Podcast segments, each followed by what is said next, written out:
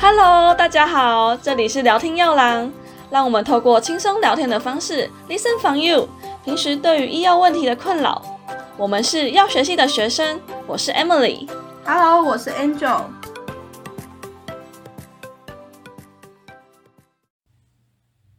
哎、a n g e l 你知道前阵子啊有一部韩剧很红，叫做《财阀家的小儿子》吗？哦，我知道他是也在 Disney 家，好像有上映，我有看诶。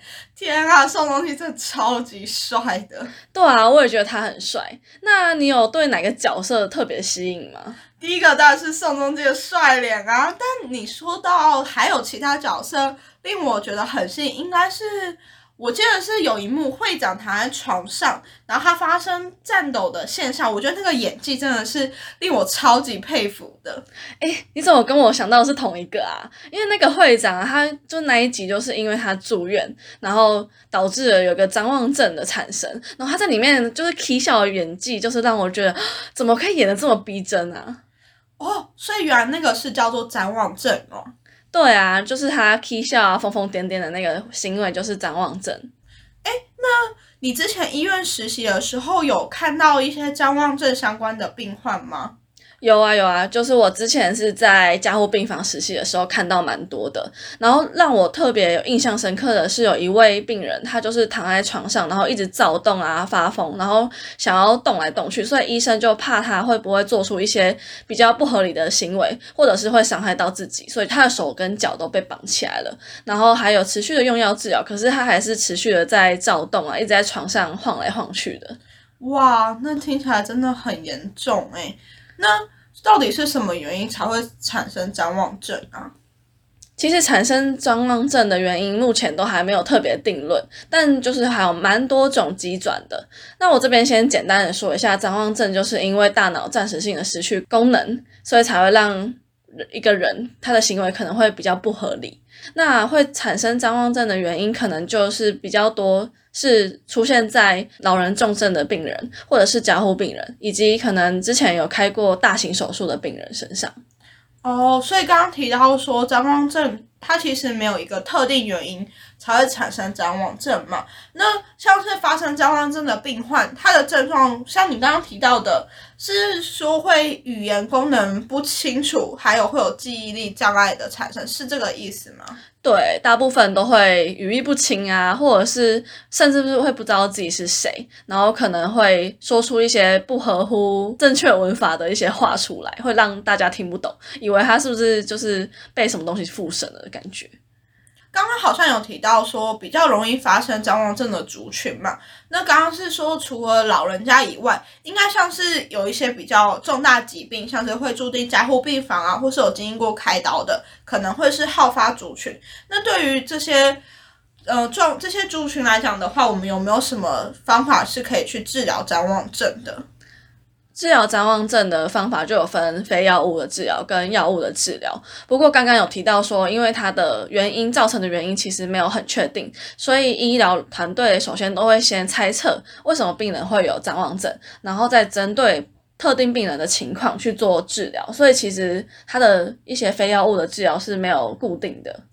那像是有哪一些非药物治疗的方法？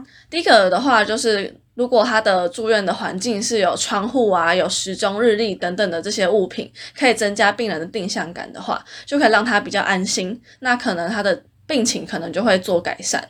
所以应该就是说，我们其实要减少一些环境刺激啊，然后并且就是让他不要在一个这么封闭的空间，让他有一个相对的时间的概念，这样子他可能就会病况得到了改善。那这样子来说的话，张望症是会一直产生的吗？还是当加护病房的病患他转往普通病房后，他的症状就会减缓？其实蛮不一定的，我看过蛮多在加护病房的病人，他转往普通病房啊，或者是出院的时候，他的张望症是的确是完全消失，或者是有做蛮多改善的。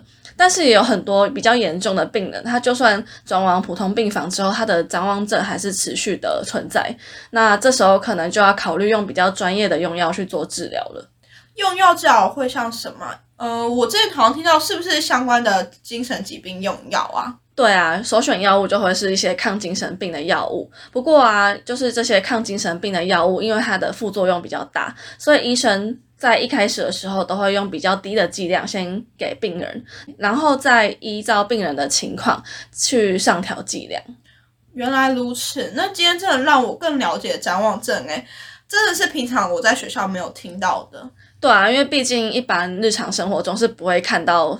谵妄症的病人，这些都比较多在医院才会出现，所以你之后医院实习的时候就可以看到了。哇，那我真的可以好好期待一下我的医院实习耶！哎，那 Emily 提到的谵妄症啊，其实我最近好像在看文献，有看到一篇关于谵妄症的文献哎。哦，是哦，那你要不要介绍一下给大家听一下？好啊，好啊，这篇文献啊，其实是在探讨说雌激素对于谵妄症的治疗的方法。雌激素吗？原来雌激素是跟谵妄症有关系哦。对啊，对啊，这一篇其实是在发表在 Nature 的一篇文章。那它是在讲到说，像是女性会产容易产生尿道感染嘛？那你知道说，其实尿道感染也是一个谵妄症的风险因子吗？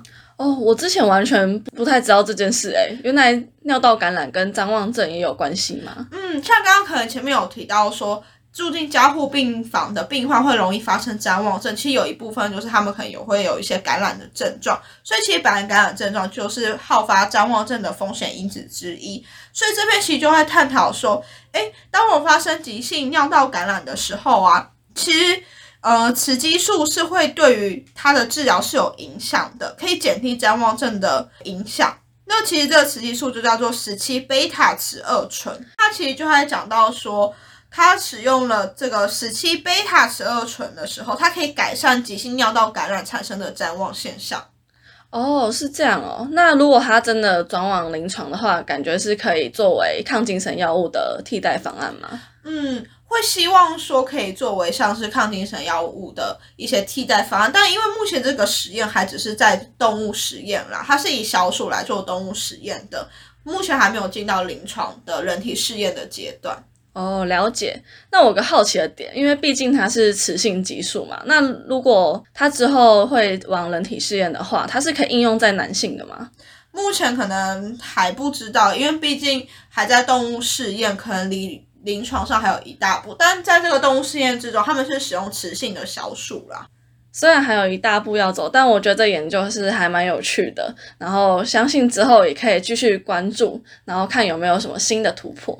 我也觉得这研究蛮有趣的，可能突破以前我们对谵妄症治疗的一些认知啊。当然，就是希望说能不能呃透过这个研究有更多的发展，可能未来真的能应用在临床上，让谵妄症有更多的治疗选择方法吧。好，那今天的节目就到这里，大家是不是有透过我们更了解什么是谵妄症，跟了解到一些关于谵妄症的小新闻呢？那希望可以透过今天的分享，来让大家可能在 ICU 看到自己的家属有谵妄现象的发生，可以不用那么紧张。谢谢大家今天的收听，Listen from you 也持续为大家分享医药新资讯和解答大家的疑惑。我们下次见，拜拜，拜拜。